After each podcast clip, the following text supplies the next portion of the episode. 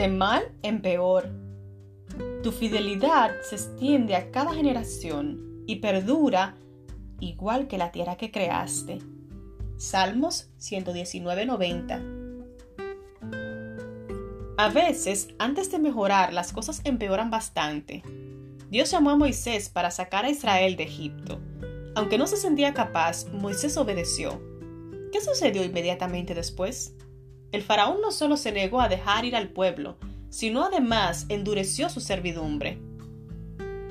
Dejó de proveerles la paja para hacer los ladrillos de barro, pero les exigió que produjeran la misma cantidad, y los capataces les daban golpizas cuando no lo lograban.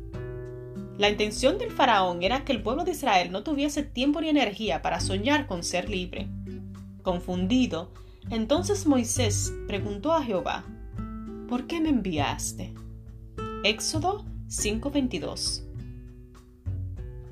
Muchas veces cuando respondemos al llamado de Dios en cualquier área de nuestra vida, las cosas empeoran y nos sentimos confundidas.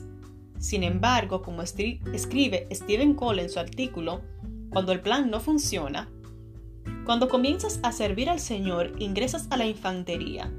El príncipe de las tinieblas comienza a apuntar en tu dirección. Generalmente, las cosas no se vuelven más fáciles y tranquilas, las cosas empeoran.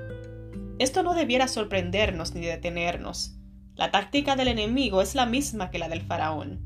Pero si ante la dificultad nos rendimos, continuaremos siendo esclavas.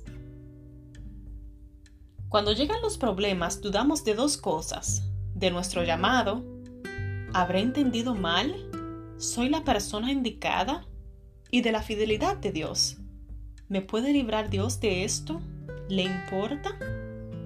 Respondiéndole a Moisés, Jehová aclaró ambas dudas. Afirmó a Moisés en su llamado y le reiteró su amor por Israel. Éxodo 6. Si al avanzar en la dirección a la que Dios te está llamando las cosas empeoran, no permitas que el enemigo te robe tu oportunidad de ser libre. No hay ejército que pueda detener al omnipotente. Si con fe dependes de su fuerza, la victoria está asegurada.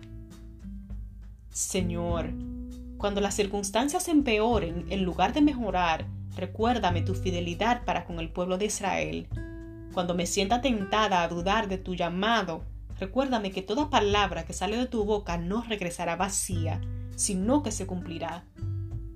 No me daré por vencida, porque me llamaste para hacerme libre.